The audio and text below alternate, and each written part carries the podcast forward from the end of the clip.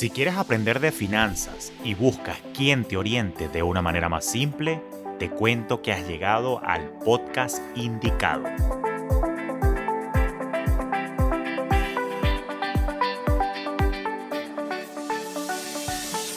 Te habla Julio Cañas y esto es Finanzas Orgánicas, un espacio con recomendaciones y reflexiones para procurar tu bienestar financiero, donde también exploraremos tendencias para impulsar tu crecimiento. Te doy la bienvenida a un nuevo episodio de Finanzas Orgánicas y hoy estoy muy muy contento porque yo siempre he dicho en otros episodios, en mis charlas, a mis alumnos y a mis clientes que el hábito es la clave fundamental para el éxito en la vida y en finanzas. Y hoy en particular tenemos una invitada súper, súper especial porque siempre yo he planteado que tiene que haber un equilibrio en eso que yo llamo la trinidad del bienestar. No es nada más bienestar financiero, sino que también el mental, por supuesto, que también lo promuevo bastante, pero me faltaba promocionar uno, que es el bienestar físico a través de los buenos hábitos alimenticios, porque quien me conoce sabe que yo tengo una condición médica, por ejemplo, autoinmune, y no hay nada más fastidioso que estar enfermo por no comer bien o cosas por el estilo, y eso al final termina pegándolos en el bolsillo con la visita que uno tiene que hacer a los doctores, médicos, nutricionistas, que también tienen derecho a hacer dinero y a que los visitemos de vez en cuando, pero más allá de eso, creo que no es una visita que queremos hacer muy seguido. Y es por eso que hoy tengo el gusto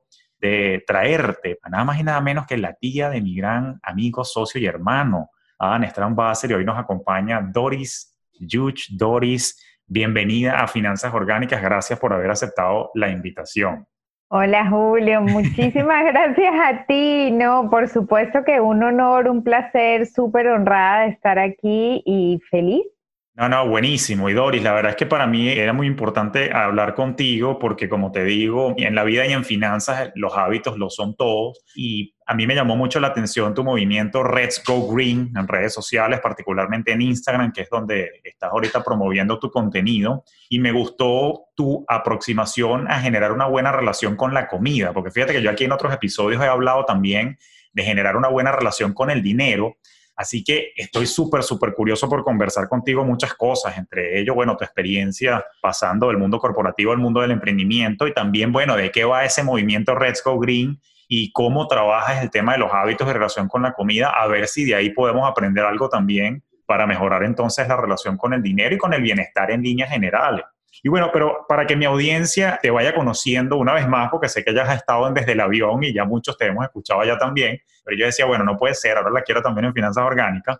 Cuéntanos un poquito de cómo nace Resgo Green y ese movimiento que tú hiciste de la vida corporativa al emprendimiento y cómo nace todo este tema de trabajar relación con la comida y los hábitos. Bueno, por supuesto. Para mí un placer contar esta historia porque casi que yo ni me la creo tampoco. Entonces vamos a ver si en voz alta me, me, la internalizo un poco más. Claro. Definitivamente tengo vidas paralelas. Es como tener varias capas, ¿no? Y la capa que me acompañó durante muchísimos años, durante 45 años, fue la capa del problema del sobrepeso. Es decir, yo cargaba conmigo un sufrimiento constante y pasé 45 años padeciendo un problema con el peso. Y digo padeciendo porque de verdad dolía dolía en todo sentido, inclusive en los momentos buenos, porque obviamente uno diría, bueno, yo tuve muchos momentos, muchos momentos buenos que se podrían asociar con momentos de peso muy bajo y también tenía momentos no tan buenos que se podrían asociar con peso alto. Pero el punto es que ese tener fuera de control el tema era un sufrimiento para mí muy fuerte. Pero paralelamente a esto, yo logré tener una vida profesional bastante activa y bastante exitosa, podría decir yo, dentro de mis parámetros, porque el éxito es relativo. Y yo, bueno, sí, soy venezolana, en Venezuela tuve mi propia empresa hasta que me vine a los Estados Unidos y al venir a los Estados Unidos entré al mundo corporativo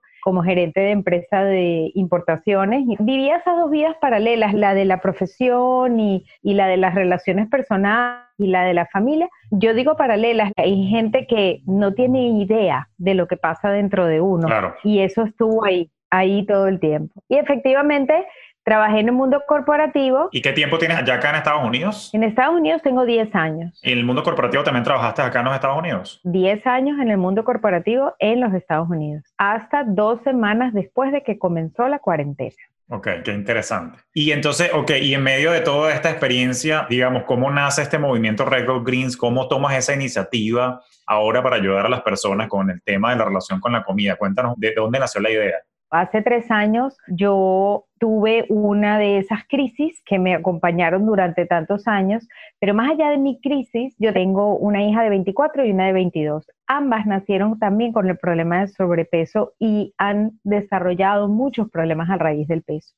Y hace tres años mi hija mayor estaba en una de sus crisis también, de por qué, de qué me pasa, de que esto no es lo que yo quiero, de que no soy feliz, de que no me gusta verme así, de que no me siento bien conmigo misma. Y yo me recuerdo que yo le decía a ella, él le decía, yo creo que tú tienes que indagar, creo que tienes que buscar bien adentro, tratar de, de, buscar las razones por las que tú realmente usas la comida. Tú tienes que buscar profundamente qué es lo que pasa, tienes que entender por qué no puedes bajar el peso, porque debe haber una razón por la que tú no logras hacer un cambio. Y mientras yo le hablaba a ella, yo sentía que mi cuerpo salía de mí, así como en la película Ghost, y había otra Doris por allá arriba diciendo, Doris, ¿de qué estás hablando tú, chica?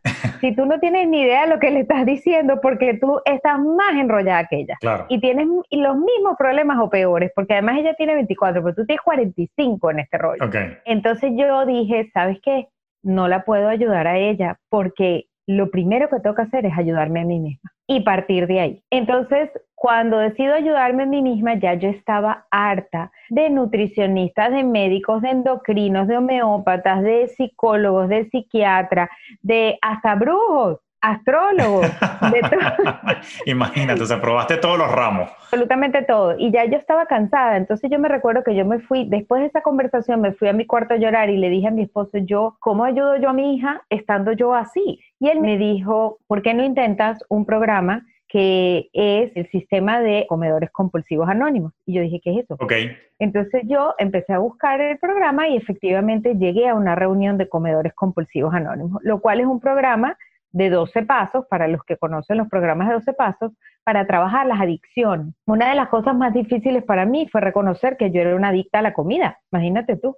Normalmente uno tiene un desprecio hacia las personas que son adictas a algo. Sí. Y para mí fue bastante fuerte reconocer que yo tenía una adicción. Y comencé a trabajar el programa. El programa es un programa maravilloso que yo le recomiendo a absolutamente todas las personas que quieran intentarlo. Además es gratis ahí está en, toda, en todas partes del mundo y en todos los idiomas. O sea que más fácil imposible. Sin embargo, uno de los pasos de los 12 pasos involucra ayudar a otros a pasar por el programa y obtener los mismos resultados que tú. Y cuando yo practiqué ese paso, yo me daba cuenta de que habían personas que no podían tener los resultados deseados, que entraban y salían, que se desenganchaban, se enganchaban por un ratico y lo soltaban. Y ahí yo dije, ¿por qué a mí sí me está haciendo efectos? No? Y comencé a unir puntos, unir datos. Yo tenía 22 años encima de psicoanálisis, al cual entré por sobrepeso y del cual salí con sobrepeso. Y por cierto, adoro a mi psicoanalista y me salvó la vida en todos los aspectos otros. y me ayudó en absolutamente todo lo demás, pero no logré trabajar el peso solamente ahí. Entonces yo dije, yo tengo armas que yo puedo ayudar a implementar a los demás. Entonces decidí que tenía que hacerlo de una manera también más profesional y me certifiqué como coach. Y a partir de ese momento decidí ayudar a otros a desarrollar una buena relación con la comida. Dos semanas antes de la cuarentena, por sugerencia de mis adorados sobrinos Adam y Michelle, lanzo una mentoría grupal para que este beneficio de poder ayudar a otros no se en el uno a uno, sino que pudiésemos ayudar a más personas al mismo tiempo, sin saber lo que sería eso. Y pues empieza la cuarentena y se lanza lo que llamamos el programa Let's Go Green, que implica toda la unión de 45 años de experiencia, 22 años de psicoanálisis, un programa de 12 pasos para comida y un sistema que te permite tu cerebro el proceso de toma de decisiones de cuándo lo vas a comer y en qué cantidad lo vayas a comer sea un proceso automático que tu cerebro haga a favor de tu salud y porque quieres. Ok, me gusta lo que estás explicando y quiero que profundices allí, porque una de las cosas que ocurre, y yo lo he explicado ya en otros episodios, ¿no? Que están los dos niveles de pensamiento, pensamiento rápido y pensamiento lento, donde el 95% de las decisiones que tomamos son a nivel del subconsciente, pero si nosotros no revisamos que la programación o los parámetros para decisiones rápidas que toma nuestro cerebro estén bien calibrados, vamos a estar tomando decisiones pobres, no nada más en las finanzas, sino que pasa también, me imagino, con el caso de la alimentación. Y lo debo confesar aquí públicamente, este es mi momento de vulnerabilidad de este episodio. Eso es uno de los aspectos de mi vida que yo estoy buscando ahorita mejorar. Yo siento que estoy estable naturalmente en la parte de, bienestar financiero y mental desde hace muchos años, pero me falta todavía esa tercera pata y por eso, bueno, qué bueno que te tengo acá, pero cuéntame más entonces de ese proceso para ir alineando mejores decisiones. Me encanta esto. Bueno, sí, porque al final del día, yo no soy médico, cada cuerpo es diferente, cada metabolismo es diferente, cada organismo funciona diferente. Entonces, además, hay gente con ciertas patologías, tú lo sabes mejor que nadie, que tienen que tener un plan de alimentación diferente. El problema no es lo que sabemos que debemos comer. El problema es que sabemos lo que debemos comer, pero igual no lo hacemos. Fíjate que eso me pasa exactamente lo mismo de origen finanzas. O sea, a ver, ¿por cuántos años uno no repite que tienes que hacer un presupuesto, tienes que hacer un presupuesto? La gente sabe que tiene que hacer un presupuesto. La gente sabe que no debería gastar en tonterías o como dicen en francés, en pendejadas, pero lo siguen haciendo. O sea, que hay un tema de hábito. Entonces, no es un tema, a ver si te capto, qué pasa. Entonces, parece que lo mismo en la alimentación. No es un tema de saber qué comer o no comer, es un tema del desarrollo del hábito y las decisiones adecuadas. Qué interesante. O sea, veo el paralelismo, pero clarito, ¿no? Así es, porque, a ver, tú no sabes qué es lo que te hace daño cuando comes. Claro, claro que lo sé. Pero eso no quiere decir que has dejado de comértelo. Absolutamente, debo reconocerlo. Sí, y eso lo hacemos todos, ojo, lo hacemos todos, pero dependiendo de la medida en que lo hagas, entonces tu cuerpo va a tener consecuencias, porque cuando tú pruebas un poquito de algo que no debes comer, bueno, hay ciertas consecuencias, pero cuando tú comes mucho de lo que no debes comer, hay unas consecuencias mayores y funciona igual para absolutamente todos los temas. También en las finanzas, dependiendo de lo que te arriesgues a no hacer tan bien, pues va a tener consecuencias de la misma proporcionalidad. Correcto. Y pasa exactamente igual con la comida. A ver, yo le digo a las personas que lo que queremos lograr con la comida y con nuestra relación con la comida es que funcione de una manera así como irse a lavar los dientes. Es decir, cuando tú te paras en las mañanas, tú vas y te lavas los dientes. Tú no tienes que tener en tu cabeza una discusión que diga, ¿me los lavo poco o me los lavo mucho? ¿Me lavo solo los de arriba o, dejo, o me lavo los de abajo y los de arriba también? O mejor me los lavo más tarde nada más. Esa conversación al lavarse los dientes no existe. ¿Por qué? Porque, bueno, tú sabes que quieres tener una boca fresca, sabes que te quieres sentir limpio, sabes que quieres besar a tu pareja, sabes que quieres que nadie se te aleje, ¿verdad? Entonces, de hecho, si sales de tu casa sin lavártelos, vas a regresarte y te los vas a lavar. Entonces, ¿qué pasa con la comida? Que la comida tiene un proceso en estos momentos en donde la persona dice, ok, como mucho o como poco. Mira la discusión mental. Como mucho o como poco. Me como un pedacito y sabes que después no ceno. O que me voy a comer mucho y no como hasta mañana o sabes que me voy a comer la mitad de la bolsa y de pal, ya me comí la mitad de la bolsa entera.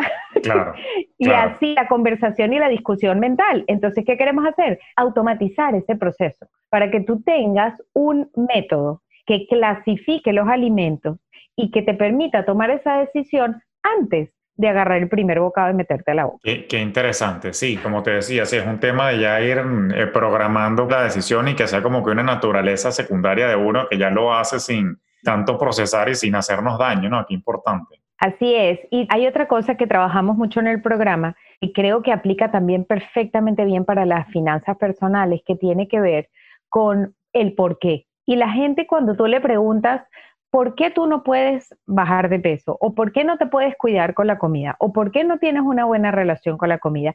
El 99% de las veces la respuesta es porque no tengo fuerza de voluntad. El 99%. De acuerdo.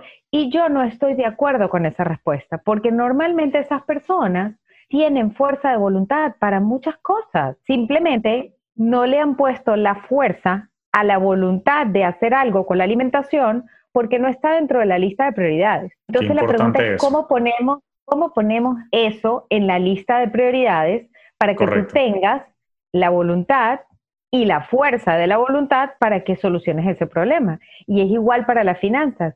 Yo tengo que confesar que el tema para mí de las finanzas personales es uno de los temas que está pendiente.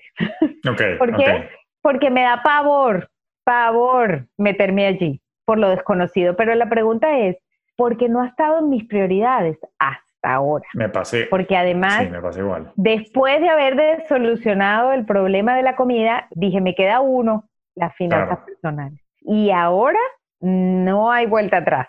No, y qué, bonita esta reunión porque me pasaba igual y bueno, ya te lo comentaba cuando estábamos hablando, el factor que me falta por terminar de organizar en mi vida es el bienestar en físico por mi condición y por la parte alimenticia, pero tienes toda la razón, o sea, cuando no hay una conexión, primero cuando no está en mis prioridades, pero para que esté en mis prioridades yo tengo que tener bien internalizado el por qué lo quiero hacer, o sea, bueno, porque quiero estar sano, es muy fácil decirlo, pero cuando pienso con conciencia, el que ya quiero estar bien en ese ámbito de mi vida y lo internalizo, es cuando empieza entonces el compromiso conmigo mismo y empieza entonces ahora a formar parte de la prioridad. Fíjate que aplica también en comida, aplica en bienestar mental, aplica en las finanzas. No es hasta que tú dices, basta de esta situación, basta de este desorden, basta, quiero empezar a crecer, cuando tú empiezas a tomarte más en serio y dejas esa evasión, por cierto, porque es uno de los cuatro arquetipos psicológicos de, relacionarnos con el dinero, pues tú misma te estás confesando ahorita evasora, eh, y eso, eso ocurre mucho, pero me ha pasado exactamente igual, cuando yo estoy trabajando con mis alumnos y mis clientes, yo trabajo también mucho la conexión con el por qué, por qué estás haciendo esto, o sea, y cuando eso ocurre, es precisamente cuando la persona se alinea con esos objetivos para lograrlo. Y eso viene mucho de la neurociencia, pues tú sabes que nosotros tenemos la corteza frontal, tenemos el cerebro límbico y el cerebro reptiliano, y el cerebro reptiliano prácticamente hay que hablarle con el por qué. O sea, el tema de supervivencia viene muy aliado a la pregunta del por qué quieres hacer eso. Entonces, yo creo que está muy, muy comprobado ya científicamente que para cualquier cosa que queramos darle prioridad, conectemos con el porqué. Me encanta que lo hagas de esa manera, me gusta muchísimo. Bueno, de hecho, para mí, eh, la fórmula que despeja el porqué de cada persona no se llama fuerza de voluntad. Para mí, lo que necesitamos descifrar es una fórmula que yo llamo el God. El God en español quiere decir agallas. Yo normalmente le digo a la gente, sí, es verdad, la gente necesita agallas, pero no se refiere a ese, es un acrónimo. El GOT es un acrónimo de cuatro letras que es la G, U, T y S. GOT. GOT, acrónimo de cuatro letras, G, U, T, S, me queda claro. Ok. Correcto. Entonces, ¿a qué se refiere cada letra? ¿De qué se trata ese cóctel? Cóctel de cuatro ingredientes tiene que ver con la G, que es la genética, es decir, tu chip, tu metabolismo, lo que vino contigo, tu cuerpo, tu físico, ¿ok? Esa es la G. Luego tienes lo que llamamos la U de, en inglés, upbringing, que quiere decir la crianza. ¿Qué es la crianza? Bueno, otro ingrediente del cóctel que tiene que ver con tus patrones, con lo que escuchaste, con lo que te dijeron, con lo que viste, la dinámica familiar alrededor tuyo con respecto a un tema específico. Después tiene que ver la T. La T tiene que ver con traumas. ¿Y qué son los traumas? Son momentos de la vida que marcan un antes y un después para un tema específico. Y luego tiene que ver también la S, que yo lo llamo Superior Power or Something Else, que en realidad no es más que cualquier cosa, como sea que tú la quieres llamar, que determina que pasan cosas que tú ni predices, ni controlas, ni puedes cambiar, como una pandemia, por ejemplo. Entonces tú tienes cuatro ingredientes de un coctelito, genética, crianza, traumas y otra cosa, que se unen de una forma específica para cada tema en específico y te llevan a ti a tomar un tipo de decisiones. Por ejemplo, me voy a ir a la parte más drástica porque además la estamos viviendo bien duro en estos días y yo creo que es importante sacar el tema, la violencia. Vamos a ver, voy a poner de un lado la alimentación y voy a poner de un lado las finanzas personales y voy a, tomar la violencia. Cuando tú tienes una persona armada delante de otra, ¿verdad? Esa persona tiene un cóctel GOTS muy particular y puedes tener a otra persona armada también que va a tomar otro tipo de decisiones en la misma circunstancia. A lo mejor uno dispara y a lo mejor el otro no. A lo mejor uno llega a y a lo mejor el otro no. ¿Tú crees que todas las personas que de alguna forma hirieron a otros o le hacen daño a otros nacieron asesinos? nacieron con esa condición. No, es un cóctel que se le formó dentro de ellos combinando su genética, su crianza, sus traumas y un factor también que no controlas que te tocó. Entonces tienes ese coctelito, tú dices, de ahí sale el porqué. Ahora, tú me dirás, bueno, pero Doris, yo no puedo cambiar el pasado. O sea, por ejemplo, yo tengo traumas de comida. A mí cuando era chiquita, mi, mi mamá me daba amor a través de la comida. Es decir, ella me cocinaba espectacular y yo iba y me lo comía. Y esa era la manera en que nos dábamos amor mutuamente. Es decir, yo te amo, toma la comida, y yo le decía, yo te amo, dame de comer, y yo me la comí. Entonces, para mí tú dirás, bueno, eso no es un trauma tan trágico. Bueno, pero para mí sí, porque mira todo lo que representó. Ahorita que mencionas traumas, aprovecho yo de aflorar uno. Mi papá, que paz descanse y Dios lo tenga en la gloria, el señor Pedro Antonio Caña, sí me traumó. A mí cuando me daban mondongo o eh, cocido gallego o hígado encebollado, la verdad es que me traumó el paladar de una manera horrible. lo digo aquí de manera jocosa, pero sí, no me gustan esas cosas. pero exacto, es que es así. Y los traumas, la gente los asocia con cosas negativas, pero no necesariamente son negativas para que te marquen. O sea, por ejemplo, yo recuerdo que a mí me encantaba de chiquita estar enferma. Me encantaba estar enferma. ¿Por qué? Porque significaba que yo me quedaba en la casa, me acostaba en la cama de mi mamá y mi mamá me traía, y yo frente al televisor, mi mamá me traía el desayuno a la cama y yo comía dos huevos con tocineta, con arepa, con toddy, con dos panquecas, todo eso implicaba mi desayuno de la enfermedad. Entonces yo estaba feliz cada vez que yo tenía fiebre. Claro, claro, sí, lo, o sea, lo asocias más bien con una experiencia positiva del consentimiento que te daban, te entiendo. Correcto. Entonces, ¿qué pasa? Ocurre lo mismo con absolutamente todo en la vida. Cuando tú vas a decidir en qué vas a utilizar el dinero, oye, mucho de lo que aprendiste a tu alrededor, de cómo la gente utilizaba el dinero, del mensaje que te daban en relación al dinero, de cómo viste la dinámica familiar, qué hacía tu familia con el dinero, vamos a empezar por ahí. Todo ese tipo de cosas tienen que ver con tu proceso de toma de decisiones. Entonces volvemos una vez más, Doris, no puedo cambiar el pasado. Es verdad, pero si no conoces el pasado, no puedes aprender de él para decidir cuál es tu presente que determinará tu futuro. Me encanta, Doris, lo que estás diciendo, me encanta. Yo también digo algo parecido, siempre digo que el que no conoce su historia está condenado a repetirla. Por eso es que esa exploración es muy importante, me encanta lo que estás explicando. Exacto. Es muy importante buscar el por qué. Las personas que comienzan un proceso, y te lo digo porque me pasó a mí y fue bastante impactante para mí, las personas que comenzamos a salir de la adicción de la comida, muchas tenemos la adicción a las compras. Así mismo. Estadísticamente eso funciona así. Entonces yo me vi a mí misma de repente que el dinero era un problema, dejando de comer compulsivamente, pero comprando compulsivamente y gastando el dinero compulsivamente. Y yo decía, ajá, ¿qué pasó aquí? Y resulta que todas las acciones que tenemos que tener en la vida tienen un proceso de toma de decisiones que si no lo sanas para una cosa, no se sana para todas. Y en nuestro método no solamente sana tu relación con la comida a través de un método de clasificación de los alimentos, pero también vas a obtener herramientas y un proceso de pasos para la toma de decisiones que te van a llevar a tener el cuidado de qué es lo que vas a hacer y qué es lo que quieres hacer en cada una de las áreas de la vida. No, no, me parece súper interesante. Ahora, y cuéntame más, o sea, entonces en el programa las personas exploran entonces este GOTS, que para ver si aprendí bien, pues tomé notas acá. El GOTS, ese cóctel, tiene que ver entonces con la genética que traemos, la U es de upbringing, que es nuestra crianza, la T es de trauma, que me dijiste que no necesariamente tienen que ser negativos, y la S es de un superior power o un poder superior o otra cosa que cuando se combina, entonces condiciona nuestro presente y la manera entonces en, cómo nosotros estamos tomando las decisiones en la parte alimenticia. ¿Entendí bien? Correcto. Muy Perfecto, bien. ok, ok, estoy, nada, que estoy, estoy de alumno aquí, hoy la profe eres tú, hoy la profe eres tú.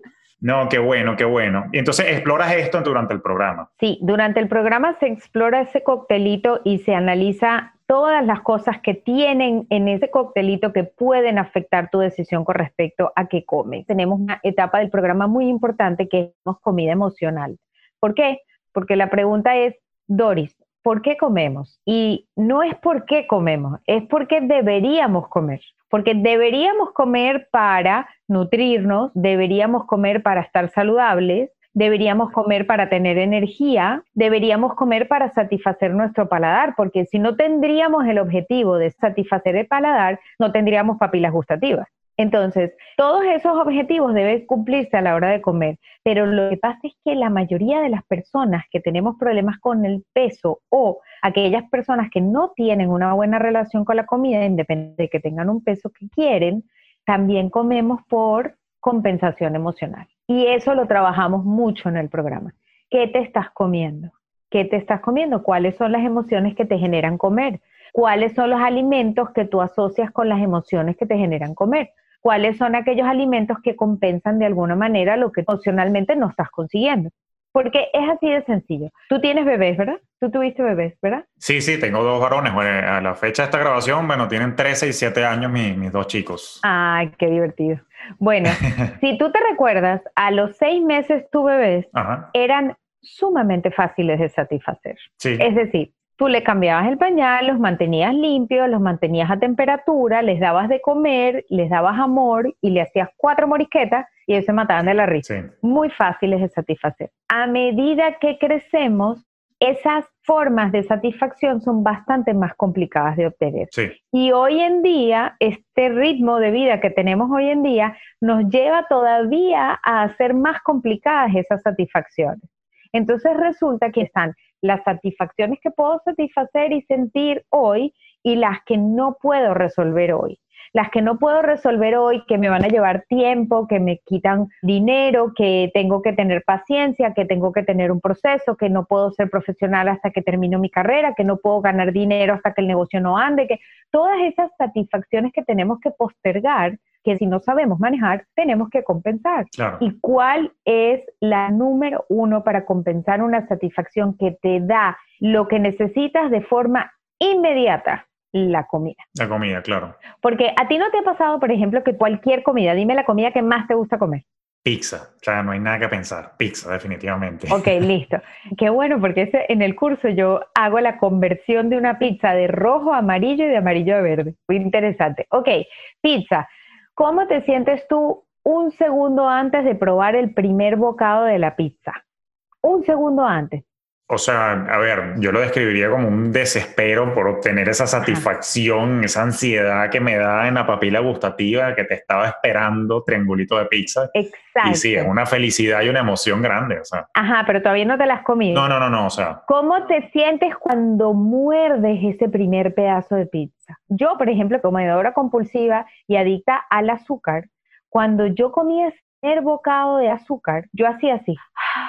Porque yo obtenía un high equivalente a cualquier otro high, porque la satisfacción es instantánea y la cantidad de dopamina que tu cerebro tiene que segregar para que tú sientas esa satisfacción es tan elevada que a ti te da esa sensación de high. ¿Qué pasa también? Pasan dos cosas. Una, es súper temporal y súper corto el tiempo que dura. Por lo tanto, quieres el otro bocado rapidito. Y el segundo problema es que tu cerebro se condiciona a esas para obtener satisfacción. Entonces, ahorita la risa del bebé ya no te hace feliz, ahora te hace feliz un pie de pizza completo. Claro, claro. ¿Entiendes? Entonces, nosotros estamos tratando de compensar satisfacciones. Y la manera, yo no te voy a decir equivocada, pero una de las maneras que no nos favorece desde el punto de vista de bienestar es compensarla a través de la comida y por eso eso hay que arrancarlo de raíz. Sí, fíjate que este segundo punto me tienes aquí babiado escuchándote porque estoy sorprendido, Doris, del paralelismo tan pegadito que hay entre el tema de los hábitos alimenticios con los hábitos de gasto, porque fíjate que también que hay un, hay un gasto emocional, ¿no? Y todo gasto que tú haces está atado a una decisión emocional que viene de una necesidad psicológica y si traemos, por ejemplo, a colación la famosa pirámide de necesidades de Maslow, todo gasto evoca a saciar una necesidad psicológica en particular. Por ejemplo, me encanta siempre poner esto para ilustrar, quien va a Starbucks no está buscando el placer en su paladar para el café, está buscando saciar una necesidad de pertenencia, de grupo, una necesidad social de pertenecer a una tribu de quienes forman parte de la familia Starbucks, por ejemplo, no es el café en sí. Entonces, claro, cuando tú tienes esa necesidad de pertenencia, vas y la haces, y no estoy diciendo que eso es un gasto tonto no, porque no pretendo dar juicios de valor con respecto a los gastos, pero si no tenemos claro qué es lo que nosotros en verdad estamos buscando emocionalmente o psicológicamente con ese gasto, es difícil cambiar el hábito. Y pasa mucho también, para ver qué opinas tú allí, pasa mucho también con lo que llaman terapia de compras, que a veces la gente cuando está como que ansiosa o te da por comer mucho, como ya tú bien decías, te da entonces que lo que mencionaste hace rato, te da por ir a comprar compulsivamente y no caemos en que hay una adaptación hedónica, que la felicidad efímera que te da al tener esos nuevos artículos que compraste al día siguiente se vuelve una nueva normalidad, pero lo que no vuelve a la normalidad es el palo abajo que le diste a la cuenta o a la tarjeta de crédito. Sin embargo, te tengo que hacer la aclaratoria que en el tema de Starbucks, porque la que escuchas aquí es la principal culpable del tema, quiero que sepas que sí es verdad, queremos pertenecer a la familia Starbucks, porque además me va a dar muchísimos puntos y estrellitas que me van a dar y que, y que mis bebidas gratis, ¿no? pero muchísimas de las bebidas en Starbucks tienen ese factor adictivo agregado, que sí hacen que el sabor sea también lo que te llama. Porque yo misma me he puesto a hacer mi café acá y le pongo el chorrito de vainilla y le pongo el azúcar y, digo, esto no... Ahí te doy toda la razón. O sea, el Passionate Iced Tea Lemonade eh, endulzado que hacen en Starbucks a mí nunca me queda igual, pero bueno, por supuesto que son una bomba de azúcar y no necesariamente es lo más sano, pero, pero por supuesto, además no, no, no, los culpo, no los culpo. Si me estás escuchando, no te culpo si vas para Starbucks. A mí también me gusta mi tecito de vez en cuando. No tomo café, pero sí tomo té. Pero tú sabes, Julio, que lo más particular es que yo lo, lo doy como ejemplo siempre con respecto a las saciedades, con respecto a saciar las satisfacciones, ¿verdad? Sí. Nosotros tendemos a tratar de hacer ese malabarismo o engañarnos a nosotros mismos de que una cosa puede funcionar como tapa de un hueco específico. ¿Tú te acuerdas cuando los niños son chiquiticos que tienen ese rompecabezas en donde tienen unas figuritas y la figurita encaja solamente la que es? Pues. Correcto. Y entonces los, niñitos van y, y, la prueban y la voltean y la para arriba y para abajo hasta que encaja, ¿verdad? Bueno, nosotros que aprendimos eso bien chiquiticos de bebés, ahorita no entendemos que la vida funciona igual. Es decir, yo puedo tener el hueco de la insatisfacción, ponte que sea de pareja. Ok. Ok. Ponte que yo no he conseguido a la pareja que yo creo que sea mi compañero de vida y con la persona que yo pueda envejecer. Suponte que ese sea el caso, que gracias a Dios no es, pero suponte que sea el caso. Okay. Resulta que estamos empeñadas en tapar ese hueco con una cosa que no tiene forma de pareja, que tiene forma de hamburguesa McDonald's, por ejemplo. Entonces no terminamos de entender que los huecos de la vida tienen una forma específica y un nombre y unos requerimientos y tratamos de tapar esos huecos con cosas que no encajan. Entonces, no importa cuánta comida yo me meta, la pareja no va a aparecer. Ese hueco no se va a tapar, nunca va a quedar perfectamente quedado, porque es como cuando la gente me dice, no, yo cuando estoy muy estresado y me acabo de pelear con alguien, yo agarro y voy y corro y se me quita todo porque lo dreno corriendo. No, no, eso no es verdad.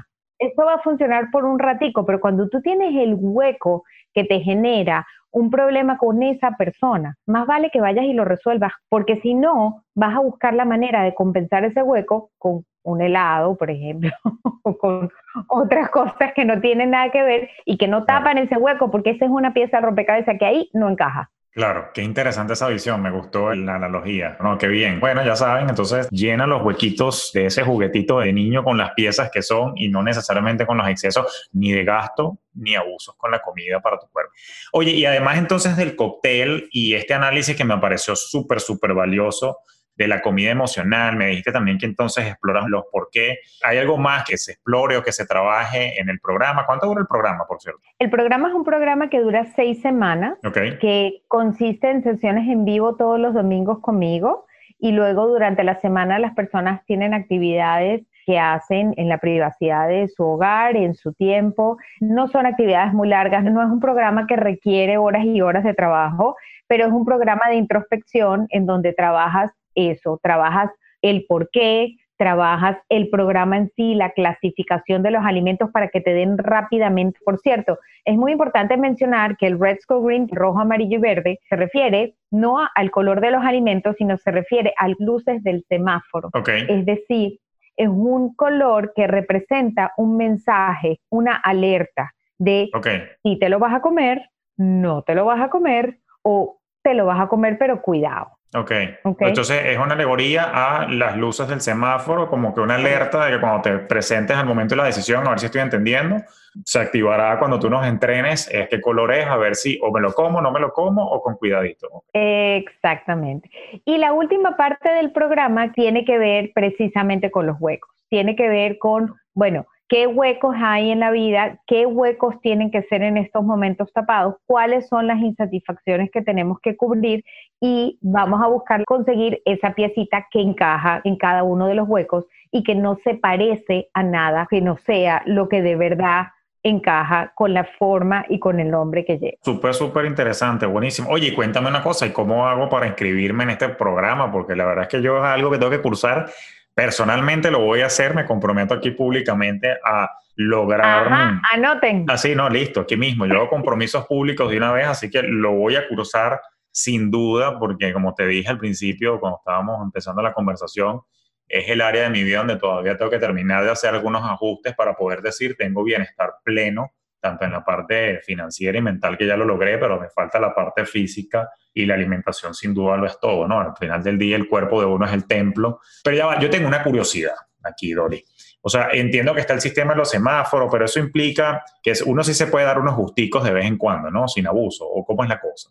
Bueno, la belleza del programa es que el programa es flexible y no es perfecto. Esa es la belleza del programa, que es un programa no perfecto, así como los seres humanos y así como nosotros mismos el programa se va a amoldar a tu día a día y a tus necesidades y a tus gustos. Y no pasa nada si un día de tu programa, tu promedio del día no es 100% verde. A ver, no, no pasa nada si tú agarras y dices, conchale, yo no quiero sacrificar la pizza, Dori, yo quiero seguir comiéndome la pizza. Yo te voy a decir, Julio, esa pizza la podemos convertir en amarillo. Sí, y de hecho creo que esa es parte de la conversación que vamos a estar teniendo precisamente porque la pizza para mí, oye, él, lo es todo, ¿vale? Yo de verdad que soy súper fanático de la pizza. No, pero yo me imagino que claro, como todo en la vida, o sea, obviamente todos los excesos son malos, pero sin duda, y lo digo aquí pensando así, viendo hacia el techo, sí, a veces uno mismo no se controla y, digamos, por no tener un sistema de toma de decisiones bien metódico, que es lo que estimo que vamos a estar aprendiendo contigo en el programa, uno no toma esas decisiones. Y lo mismo pasa en finanzas. O sea, yo siento que uno tiene, y es parte también de lo que yo imparto, por eso es que me siento tan feliz de hablar contigo, porque siento que básicamente todo parte de la misma esencia, que es tener los principios claros. O sea, conexión con el por qué, conexión con, bueno, cómo fue tu crianza, algún trauma, esa conexión en vez de comida emocional, pues el gasto emocional y con eso, bueno, empezar a escribir los parámetros para la toma de decisiones de si gasto, no gasto, invierto, no invierto. Yo creo que aplica muchísimo. Así que yo creo que voy a disfrutar bastante ese programa porque, bueno, habrá mucho que, que igual se puede aplicar en, en el plano financiero. Entonces me dijiste que el programa dura seis semanas y digamos, o sea, ¿dónde estás compartiendo ahorita todas estas informaciones? Cuéntame un poquito de, del movimiento Let's Go Green en sí, tus redes sociales, ¿qué, ¿qué, otros planes tienes para este proyecto y este programa? Cuéntame del futuro de Let's Go Green. Claro que sí. Bueno, el programa Let's Go Green tiene una página web que es retsgogreen.com.com las personas pueden aplicar al programa. Cuando las personas aplican al programa, solamente lleva por un proceso de unas cuantas preguntas, muy poquitas, y para aplicar el programa no tienes que tomar la decisión de entrar al programa, solamente estás aplicando al programa. Y no tienes que pagar, ni dejar tarjetas de crédito, ni nada de eso. Después de la aplicación, la aplicación te va a llevar a una videollamada conmigo. ¿Por qué? Porque tenemos que saber si esto es para ti.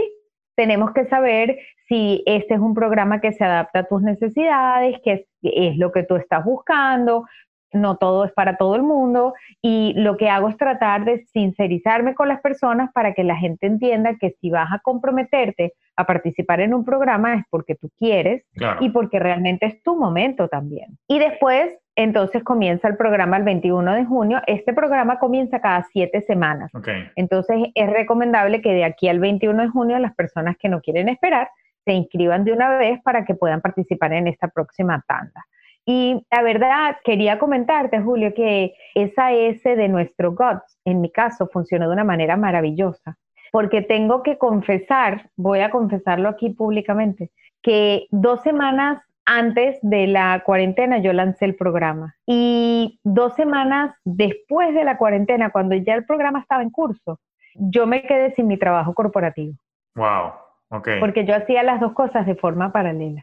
Ok, ok. Y ese impulso que Dios o el universo, como lo quieras llamar, o la energía o el amor que me dieron para que yo me dedicara 100% a lo que yo vine a hacer a este planeta, que ahora entiendo que es esto, es ayudar a otras personas que sufrieron y pasan con este problema que tanto padecí yo, es una alineación perfecta para que entendamos ese por qué. De acuerdo. Porque la razón por la que yo, yo todos los días soy una adicta a la comida recuperada. Claro. Pero todos los días agradezco la oportunidad de poder ayudar a otras personas a lograr lo que yo logré para mantenernos enfocados en nuestro objetivo. Sí, absolutamente. Programa de Reds Go Green, vas a buscar tu objetivo y vas a descubrir también qué es lo que te va a mantener sobre a ti también de ese problema que hasta ahora... Sí, eso es importante, ¿no? Y me encanta lo que dices y como todo, yo también lo aplico con nuestros programas de mentoría de finanzas personales. Al final del día yo creo que tiene que ser una persona que esté dispuesta ya a ejecutar el cambio. No todos estamos listos para los cambios, no todos estamos listos mentalmente o preparados ya para ejecutar, cada quien pasa por su proceso. Por eso es que, por ejemplo, Ani y yo siempre decimos que respetamos mucho el libre albedrío financiero, no imponemos fórmulas, no imponemos cambios, o sea, estamos acá para el que quiere lograr esa transformación financiera y ahora, bueno, tenemos a Doris aquí también para el que quiera transformar esos hábitos de relación con la comida y tomar decisiones mejor informadas y más alineadas con ese porqué y con esos objetivos.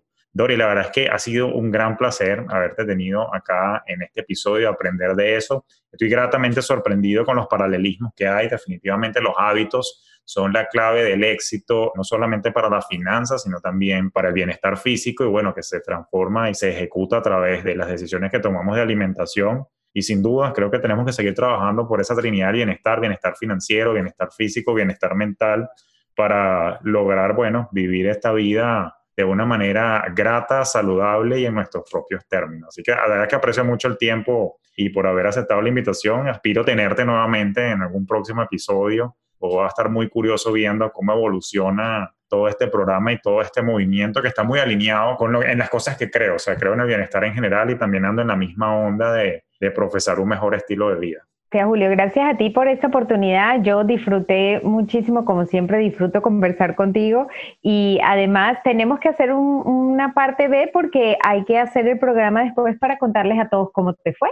¿O tú crees que te vas a liberar de eso? no, buenísimo. Claro que sí, vamos a tener esa parte B, ya les contaré también una vez que hagamos el programa y bueno, seguiremos profundizando en estos temas y bueno, todo sea por el bienestar Así que bueno, a mantener esas finanzas orgánicas y esa alimentación también, porque es una de las cosas que me ha preocupado también en este país, que la alimentación, tú sabes, genéticamente modificada a veces afecta un poquito, pero bueno, eso se lo dejaremos ya a los nutricionistas y a los médicos. Por ahora creo que lo que tenemos es que mejorar el cómo tomamos las decisiones, tanto de gastos como de las cosas que ingerimos y le metemos a nuestro cuerpito. Así que Doris, una vez más, Mil, mil gracias por tu tiempo. Habrá una parte B y les contaremos, y yo también contaré mi testimonio de cómo me fue con el programa. Así es, gracias. Mil gracias a ti, a todos los que nos escuchan y felicitaciones por todos los éxitos y que sean muchísimos más. Vale, muchísimas gracias. Así que bueno, esto fue el episodio de Finanzas Orgánicas. Hoy muy bien acompañado con Doris Yuch, la tía de mi queridísimo Adam Strambasser con quien estuvimos entonces hablando de los métodos y su programa Let's Go Green para mejorar la relación con los alimentos y tomar mejores decisiones y mejores hábitos alimenticios. Así que será hasta una próxima edición y bueno, nos hablamos en el próximo episodio. Feliz día. Esto fue Finanzas Orgánicas con Julio Cañas.